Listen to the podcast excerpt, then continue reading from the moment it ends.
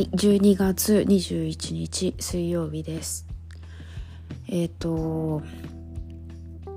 あと、今月、違う違う違う、今週末はクリスマス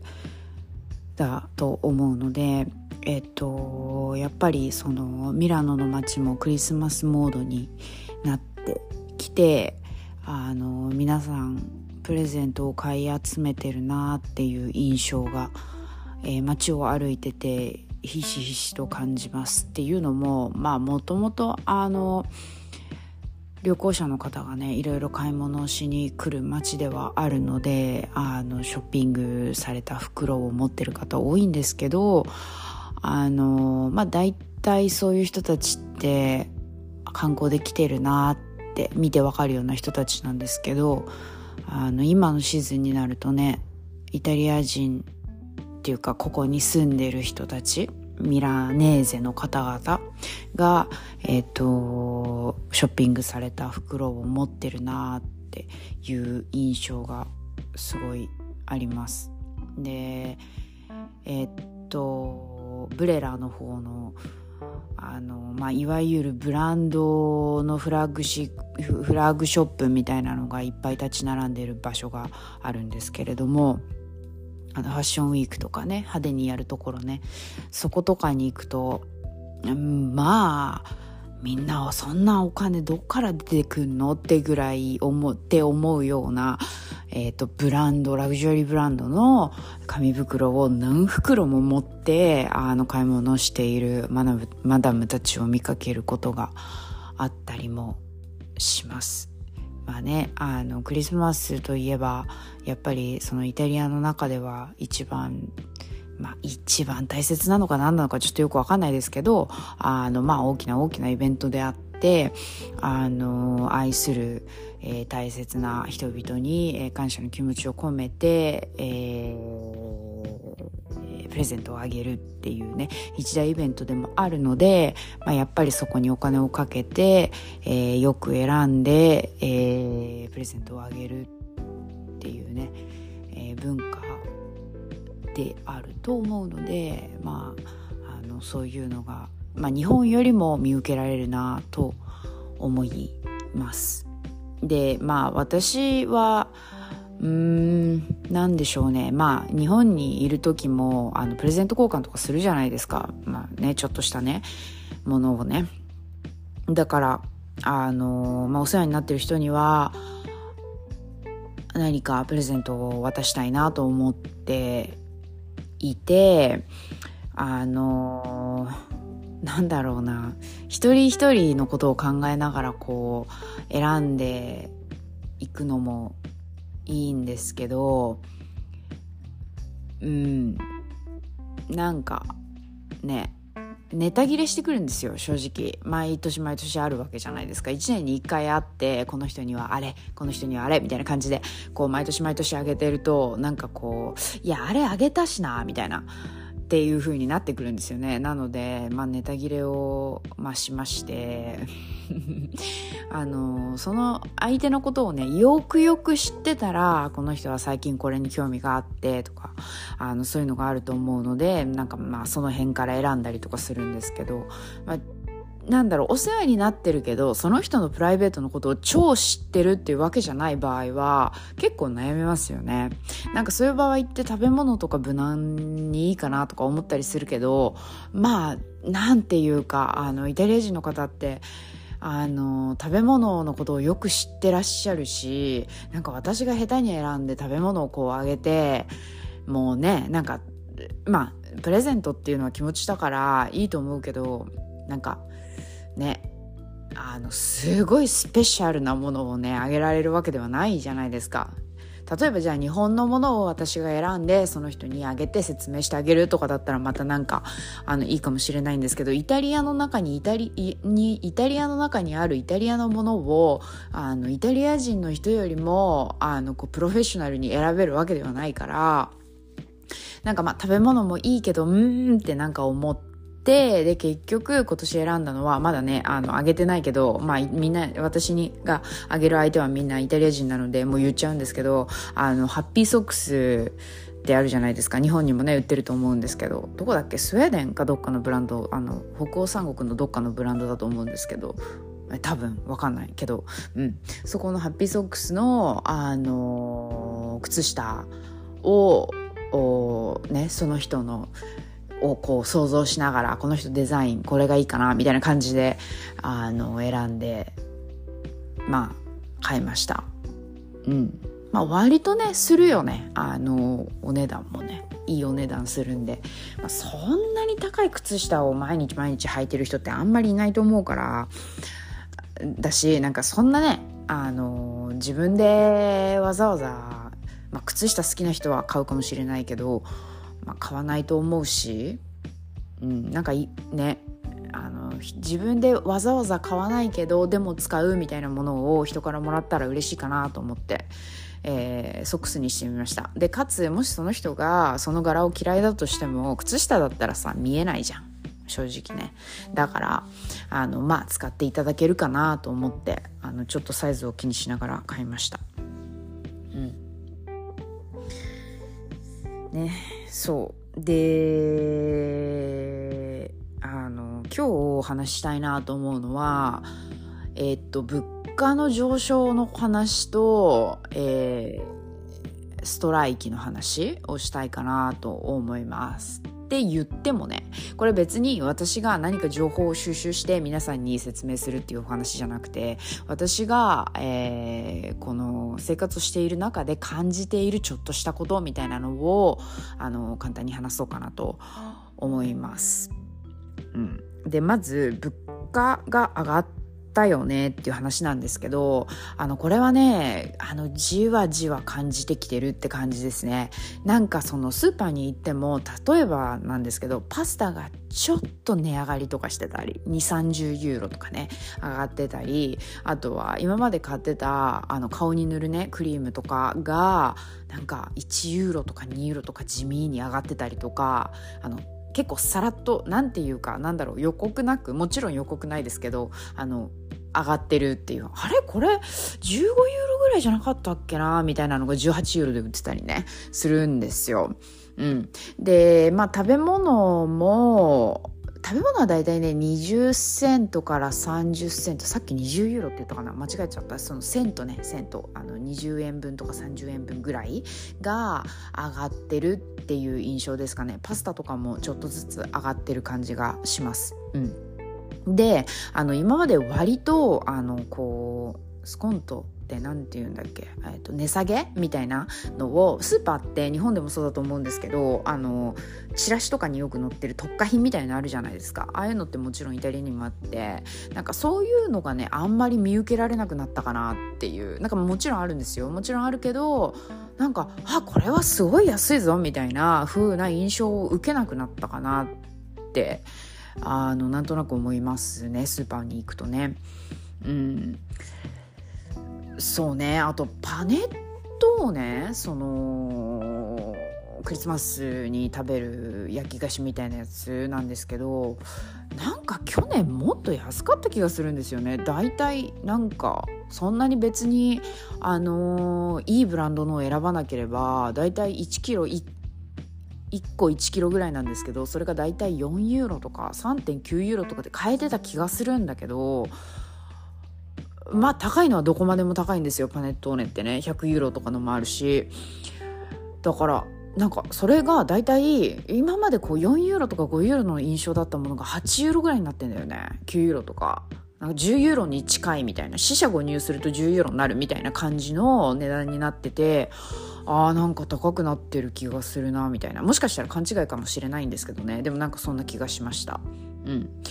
であとは1月9日来年の1月9日からまたあのメトロの値段が上がるんですよ。で前もちょっと話したと思うんですけどミラノの市内ってメトロがこうバーって通ってて4本今通ってるんですけど今5本目5本目っつうかなんだろう4番目に作られたんだけど5本目5番目に作ったのが早くできちゃって4番目のがまだできてないみたいなやつがあるんですけどそれが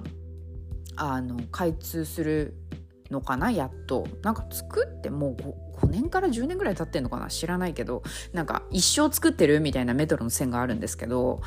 まあそれも開通したからっていうのもあるのか、まあ、普通に物価が上昇してるからっていうのがあるのかわかんないんですけど地味に20セント上がって2.2ユーロになるそうです。で私が来た2019年ぐらいの時は、えー、っと、1.5ユーロだったんですよ。で、前もちょっと説明した通りっていう時の話をちょっとするの忘れました。通り、えっと、メトロって1回乗る時にその1回分の値段を払ってて90分間そのチケットは有効ですっていうような乗り方なんですね。で、まあ、どこまで行っても例えばじゃあ今2ユーロなんですけど2ユーロで、えっと、端から端まで行けるで90分間だったら出て入ってこれるみたいな感じなんですよ。なので、えっとと、なのでっていうかそういう仕組みなんですよね。で、2019年の時は1.5ユーロだったんですよ。で、そっから2020年ぐらいかな、ちょっといつだったか忘れちゃいましたけど、2020年ぐらいになって2ユーロに上がったんですよね。だから50セント上がったんですよ。で、今回2023年の1月9日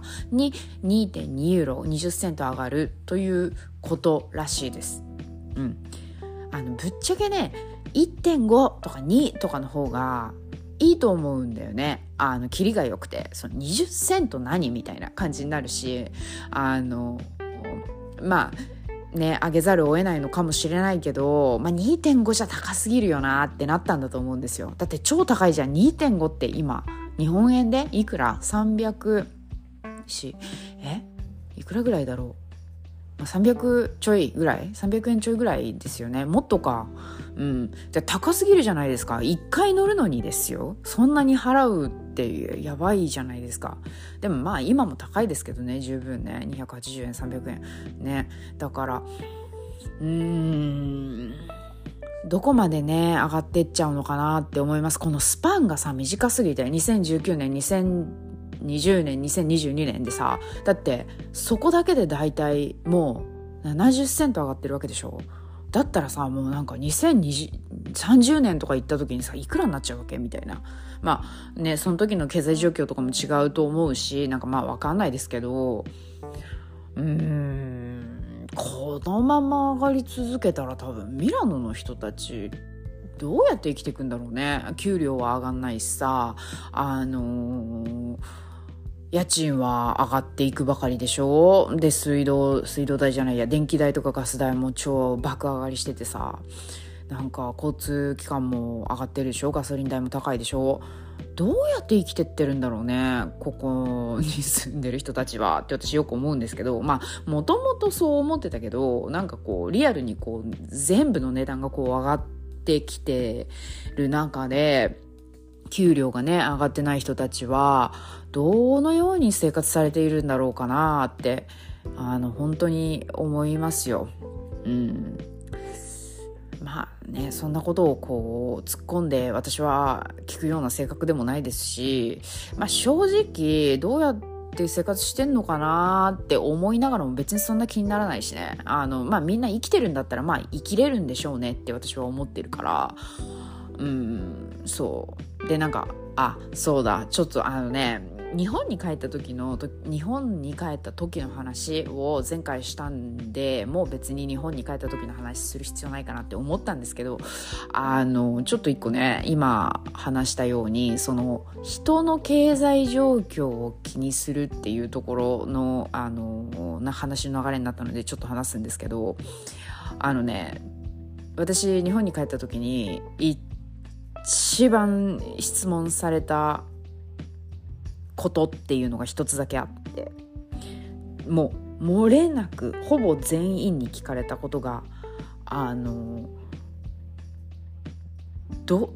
どうやって生きてんのかっていうことを聞かれましたなんかどのぐらい稼いでどのぐらい生活費に使ってどうやって生きてるのかみたいな質問をされました。うん、でえー、っとまあみんな気になるんだなって思うんですよ。ね気になるんですね。でえ、っと確かにさその YouTuber なんかね私がこうき1週間前ぐらいかなにこう YouTube をパーって見た時見てた時になんかストーリーかなんかで流れてきた人であの手作りのアクセサリーを作って売って生活してるみたいなハンドメイド作家さんみたいな人のあの短い動画ねショート動画みたいのが流れてきてでああこういう人いるんだと思ってその人のプロフィールみたいなところ概要欄みたいなところ行って動画をパッて見たのがなんか Q&A やりますみたいなやつの YouTuber YouTube だったんですね。でよくあるじゃないですか。でそれをパパパってなんか2倍速ぐらいで見てたんですよ。そしたらやっぱりねその質問の中にも「月収いくらですか?」みたいなあの質問があったんだよね。で、その人は普通に、あの、答えてて、50万円ですみたいな感じで言ってたんだけど、うわ、すごいじゃんって私思って、なんかそういう時私、あの、別に、なんだろうな、まあ、やっぱみんな気になるんだなって思ったのと、まあ、それが嘘か本当かはわかんないけれども、まあ、少なくとも、その人が売ってるものって単価3000円ぐらいで、で、月50万って言ったら140個ぐらい売ってんのかみたいな、なんかこう、計算を頭の中でババババってするじゃないですか。わ、すごいなって思って。いや私も頑張んなきゃなって思ったんですけどなんかやっぱりその人が例えばなんかそのあの個人事業主みたいなことをしてる人とかフリーランスをして、まあ、一緒ですけどね。あのフリーで働いてる人あの要はオフィスに行かないで働いてる人誰かに雇用されないで働いている人の、えー、っと経済状況っていうのをみんな知りたいんですねって思ったんだよね。で、なんか、うん私は両方ともしたことがあるというか、えっと、日本でね、えっと、誰かに雇用されてね10年ぐらい働いたしで今となっては、まあ、自分でコントロールしながら働いてるっていう状況ですし、まあ両方とも、まあそんなね、あの偉そうなこと言えないんですけど、まあ両方ともやったことあるからこそ思うのは、なんかその、フリーでやってる人の月収を聞きたい人って、あの、まあ普通に金額が知りたいっていうのとあとなんか楽そうっていうか自由で束縛されなそうなのにあのどんぐらいお金もらってんのか知りたいなみたいな感じなのかな？わかんないけどさ。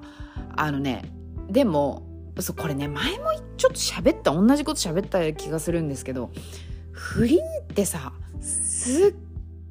ごいあの精神的にね大変な部分があると思うんですよ私はだってさ正直あの雇われてる方って固定給っていうものがあって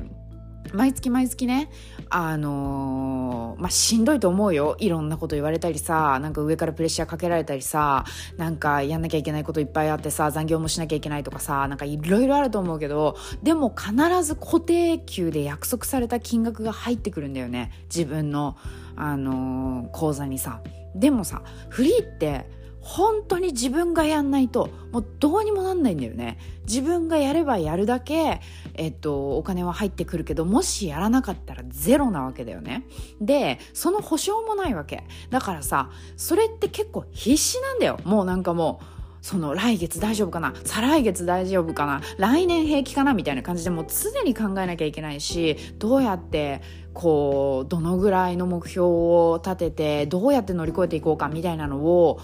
常に背負ってるわけなんだよね。で、それを選んだのも自分だから、その、自分で調整しながらやっていかなきゃいけないっていうのはもちろんあるんだよね。でも、なんかその、うん、まあ、想像できないじゃん。やったことない人からすると。だからあの出てくる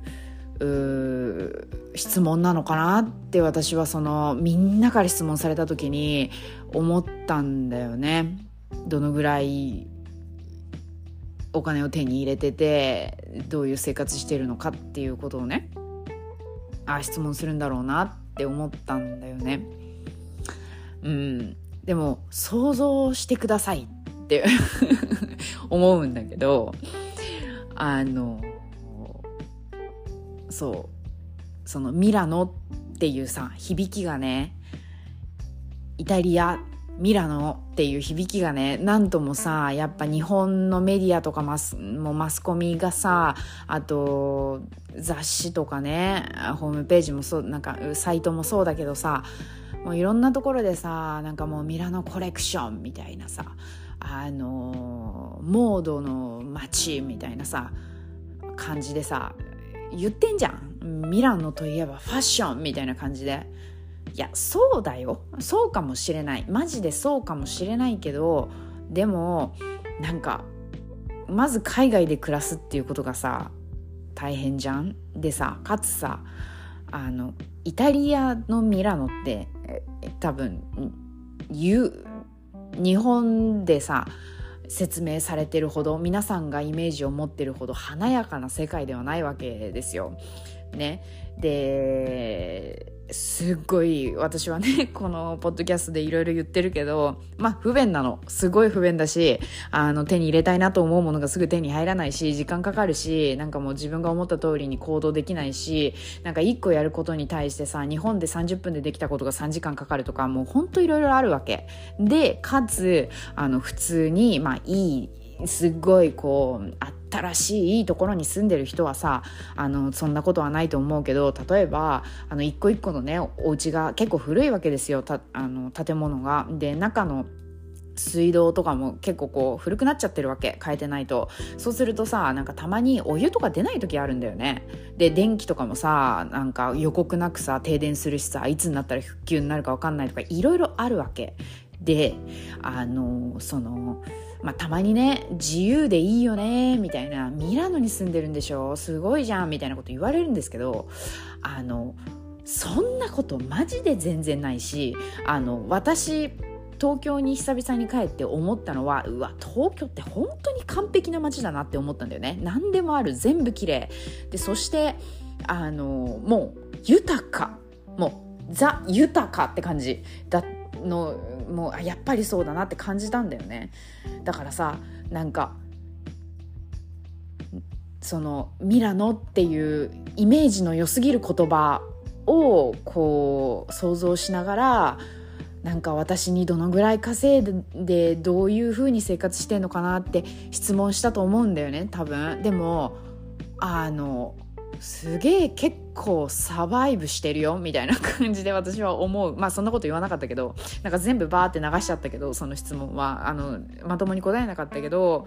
結構辛いぜって思うんだよね。あのなんか自由でいいよねっていう人言ってくる人に対してはいや別にはあとか思わないけどあのシャワー浴びてていきなり水出てくるの耐えられるかいってあのそんなに悲しい思いすること東京でないよ。本当に。なんかいきなりだってさお湯ってこうひねったひねってお湯出てくんじゃん。であーって頭洗ってんじゃん。そしたらもう真水がバーって出てくるんだよ。それで最後まで頭をこう流さなきゃいけないんだよ真冬に。それ耐えられますかって言ったら多分きっと無理でしょ。ね、だからなんかそういうことを分からないでなんか自由でいいよねとかって言ってくるやつに関してはあのあのもう感じろって思うけど なんかあの別にねその人があの一生そういう考え方で生きていくのは私には関係ないから別にいいけどあのそういう失礼なことを何も考えないで人に質問してくんじゃねえって私は思っちゃうんだよね。うん、まあそんなね悪気はないと思うよ。悪気はないと思うけどでも実際そうじゃないんだよっていうことを伝えたいしなんかどっかのあの雑誌とかねメディアがあのミラノ特集みたいのをしてくれる時になんかこう華やかなところだけにスポットライトを当てるんじゃなくていや実はこうなんだこのこういう風なイメージを持たれてる街でもあのやっぱりこういう部分があったりするみたいなことをなんかどっかで説明してほしいですよね。まあ知りたくないか。知ったところでどうだっていうわけでもないもんね。そうでもねそうそのイメージと実際の部分がちょっとね違いがありすぎるんだよね。そう。そこはちょっとうんって思うことがありましたね。っていう あの話をね前回ちょっとしたかったんだけど、まあ、しなかったんだけど、まあ、今回その話の流れになったからしたんだけどそうそういうことがありました。うん、でそうその物価上昇の話ね。そうだからまあまああのみんな結構カツカツで生きてるんじゃないかなその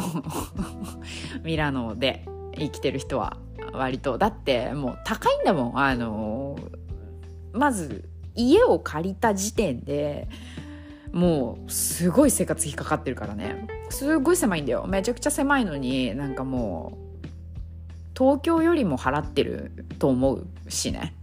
価格的には。東京より高いと思う多分。あの 1K っていうか日本でいう 1K みたいなあのところとかもねもうベッド立ったらキッチンみたいな ところも多分大体ミラノだったら渋谷の 1K ぐらいと同じなんじゃないですかね。綺麗な、すごい綺麗な渋谷の 1K とかと同じぐらいの値段なんじゃないかなと思いますね。わかんない。新宿とか。うん、より高いぐらいだと思いますね。だって日本だったらエントランスとかついてるでしょ。でさ、なんかこう、他人が入ってこれないようなさ、なんかちゃんとした、あの、セキュリティとかあんじゃん。でもイタリアは別にそういうのないからね。まああるけど、まあ入ろうと思えば誰でも入れるような簡単なやつだから。そうまあ結局でもその人生でさその生き方なんて人それぞれあの自分が選んだ生き方で生きているわけだからまあ私はそういうあの質問を受けてもまあ疑問に思うよねって思うからあの答える人には答えるんですけど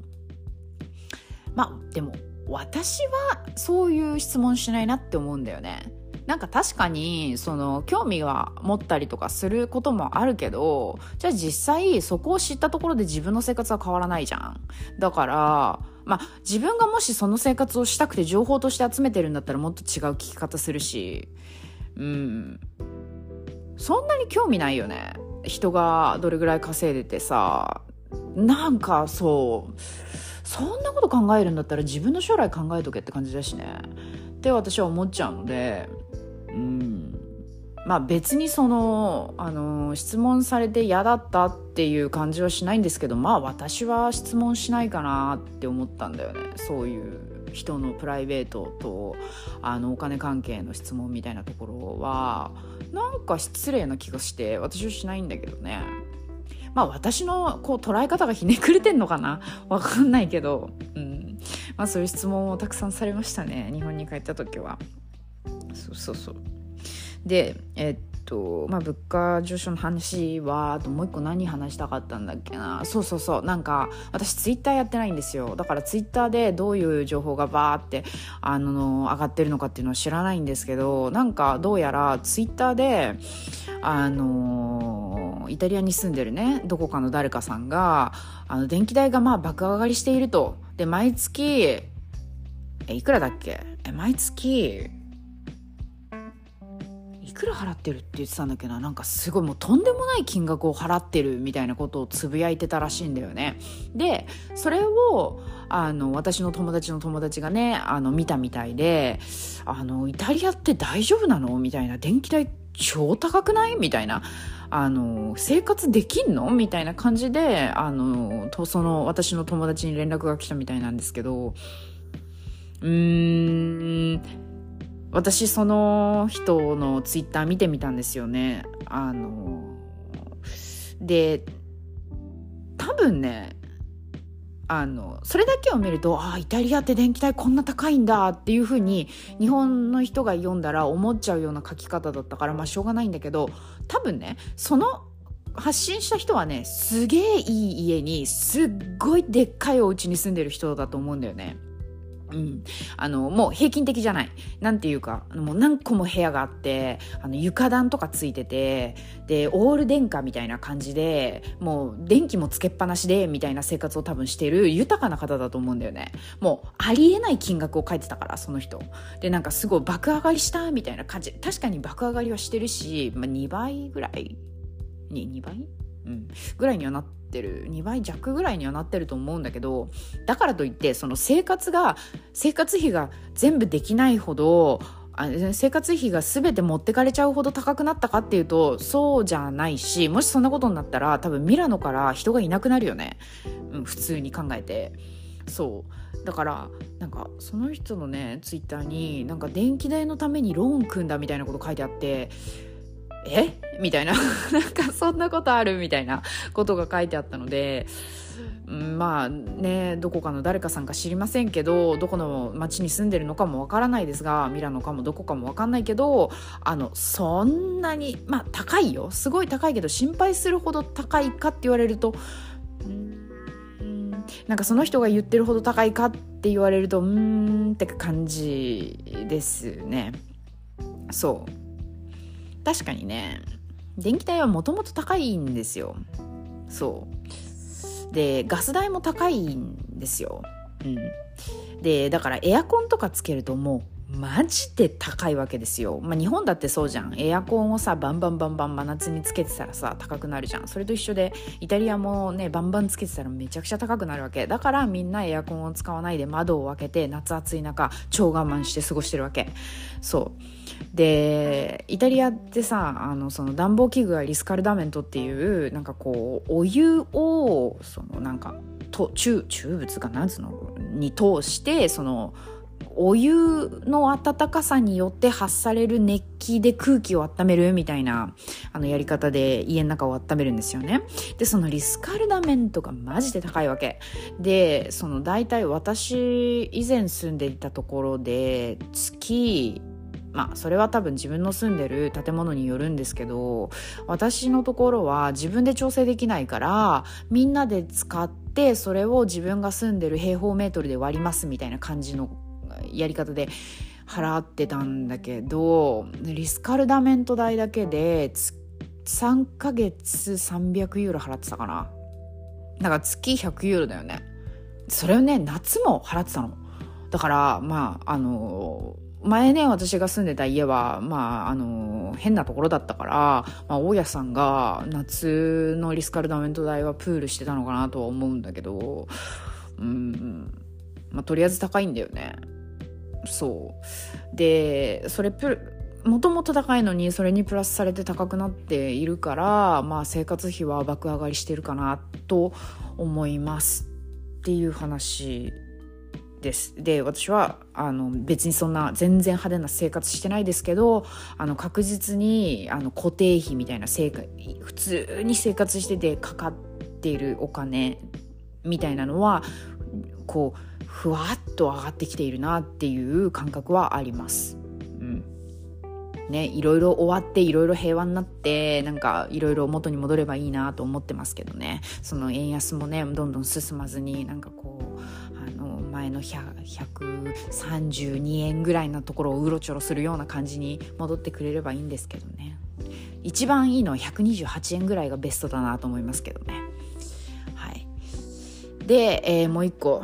ー、ちょっともう30分過ぎちゃったんですけどもう一個話すのがストライキの話ねでまあ今までもなんかそのメトロがストライキでとかなんかあの電車がストライキでとかバスがストライキでとかねいろいろ話してると思うんですけど、まあ、大体あの全体的にもうストップみたいな日はまあないんですよ。っていうのももしそれが止まっちゃうとねミラノの街全体が止まっちゃうからあの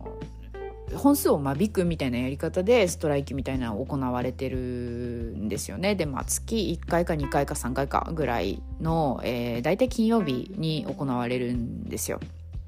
であのその交通機関みたいなところに関してはもう慣れっこで「あ明日ストライキね OK」みたいな。もう諦める。もうなんかどっか行くの諦めたりとかなんかあのもうストライキが出た出たみたいな感じの感覚にはもう慣れたのであのいいんですけど私、その前住所登録の話したと思うんですけど、あのー、その住所登録の次にやらないといけないこととしては、カルタディデンティタっていう ID カードを作るっていうミッションが私には待っていて、あの、それをやりにね、えっ、ー、と、先週の金曜日に、あの、ミラノの市役所コムーネに行ったんですよ。で、えっと、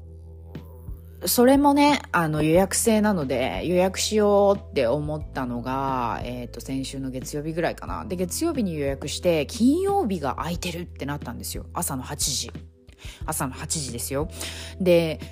えっ、ー、と、え、超ラッキーじゃんみたいな。1週間も待たないで予約取れるなんてすごいって私思っちゃって。たのが間違いだったんですけどそれも罠だったんですけどなんかもうね金曜日の朝にコムーネその市役所に行くじゃないですか。で受付は空いてるの。で受付は空いててその受付のお兄さんに「あの私予約あります」みたいな「8時です」みたいな感じでこう見せるんですよね QR コードを。そしたら「あ今日ストライキだから」みたいな感じで返事をされまして。ってなるじゃないですか。もう私の中ではミラノの市役所はストライキなんかしないっていうもうイメージがもうあったし、ストライキイコールメトロかトラムかバスか、あのー、電車みたいなイメージがあったから、なんか一瞬時が止まって、ストライキみたいな。市役所でストライキなんかあんのみたいな感じになってまあでもまあどこのね会社でも航空会社でもさ普通の会社でもさあるんだからまあもちろん市役所でもストライキは起こるわけですよ。でたまたまその日にストライキがあったわけですよ。朝のさ6時ぐらいに起きてさ支度してで8時に間に合うように家を出てでやっぱあの通勤時間帯だからめちゃくちゃ混んでるところをさ行ってさで市役所はついた今日もうカルタイデンティタの登録もできるやったみたいなもう超ウキウキ気分で行ってるわけで行ったわけですよそしたらなんかもう受付で「あ今日ストライキだから」みたいな感じで言われてマジもうガーンってなりましたよね。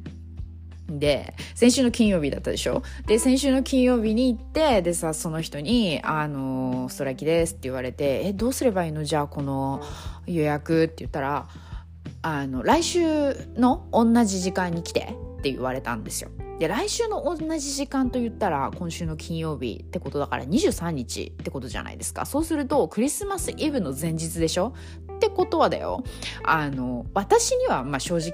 関係ないって言うとあれだけどあの別に私にとっちゃクリスマスイブの前日だろうがクリスマスイブだろうがクリスマスだろうがどうだっていいわけその ID カードが取得できればいいからでもイタリア人の方々にとったらさ嫌じゃない？あのイベントの日にさあの市役所行かなきゃいけないみたいな。その日にアップアポイントメント持ってるみたいなのはさまあ今今年に限ってはクリスマスイブとクリスマスが土日だけどさ、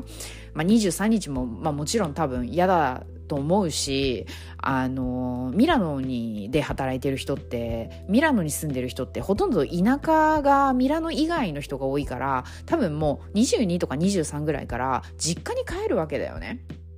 うん、そうなるとさそのもうアポイントメントとか行ってる場合じゃないわけ。もうクリスマスホリデーのシーズンに入るからもうあのミラノにはからは脱出しますみたいな人が多いからさ。でもあのそれ来週に回しちゃうんだみたいな。って私はちょっと思って、まあ、だから今週の金曜日私また同じ時間に朝の8時に行くんですけどうん、混んでるか空いてるかって言ったらもしかしたらワンチャン空いてるかもなと思っててなんかいやストライキって聞いた瞬間はえ人が2倍になってかつなんかその当日のアポイントメント持ってる人がもういるわけじゃないですかだからその分の人とストライキの時の人の分が2倍みたいな感じになるから超人増えんじゃんみたいな時間も超かかんじゃんとか思ったんですけどまあよくよく考えると多分アポイントメントキャンセルして諦めてまあ来年やりゃいいかみたいな感じになってる人が増えてるんだろうなって思うからそうなるとうん、もしかしたら人少ないのかもしれないなってちょっと思いましたね。わかんないけど行ってみないと。うん。だから、ちょっと今週の金曜日の朝8時にまたあの ID カードのためにあの行くことになりました。そう。だからもうあのさもう私イタリアに住んで4年ぐらい経ちますけど市役所がストライキを起こすなんて聞いたこともない。一回も聞いたことないしなんか一緒に行ってもらったイタリア人の人にも考えられない信じられないみたいな感じで言ってたから多分すごい珍しいことだと思うんだよねまあ年1ぐらいであるのかなわかんないけどそうだからうんすごい時に予約取れちゃったなって思いますよね。でももちろんなんか予告みたいのは2日前ぐらいにされると思うんだけど私全然そんなの見てなくて。っていうか、なんかもうその市役所のあのホームページ行かないと、そのインフォメーション見ないと、そのインフォメーションは見れないっていう状況だから、まあニュースとかにもならないしね。あの、交通機関がストライキするときは、まあニュースになりますけど、ニュースっていうかね、ちっちゃいインフォメーションになるけど、そう、市役所はならないからね、知らなくて。まあ大変でしたね。まあそういうことが日本はないじゃん。今日ストライキなんで全部閉めますみたいな感じになったらさ なったりとかってしないから日本はまあいい国だなと思いますね本当に便利でまあでも私はこういう手間がかかるなんかこう可愛げのあるイタリアはすごく好きですけどね。うん。可愛げがあるって言うとすごい いいいいように聞こえますけど。まあそれなりにムカつきますけどね。はい。ということでえー、っとイタリアは大体もう 2, 2度とか3度とかが2度とか3度とか昼間でも6度ぐらいになるのがまあ最高気温かなっていう感じで、まあ、日本もだんだん寒くなってくると思うのであの今年のクリスマスは週末で良かったですね。あのイタリアの場合はさ休日になるけどさ日本って休日にならないじゃないですか。クリスマスとかイブとか関係ないでしょ。だからあの良かったですよね。皆さんクリスマスとか別にまあ宗教関係なくねあのまあ一個のイベントとしてゆっくり過ごせる時間があるのはいいことだなと思います。はい。ということでえー、まあ私は明日から、まあ、クリスマスの用意と、えー、大掃除をちょこちょこ始めつつ、えー、使ってる道具をきれいにしながら、まあ、ゆっくり年末過ごそうかなと思っております。はい。えー、私のホームページの方にブログとかもやってるのであのお時間がある方はなんか聞くより読む方が好きだぜって方はあのそちら読んでいただければ嬉しいなと思います。はい。ということで、えー、もしかしたらもう一回年内に、えー、録音するかもしれないんですけど、まあ、うん、私のこの性格なのでちょっとわからないので、皆さん良いお年をお過ごしください。2023年もどうぞよろしくお願いします。はい。今日は以上です。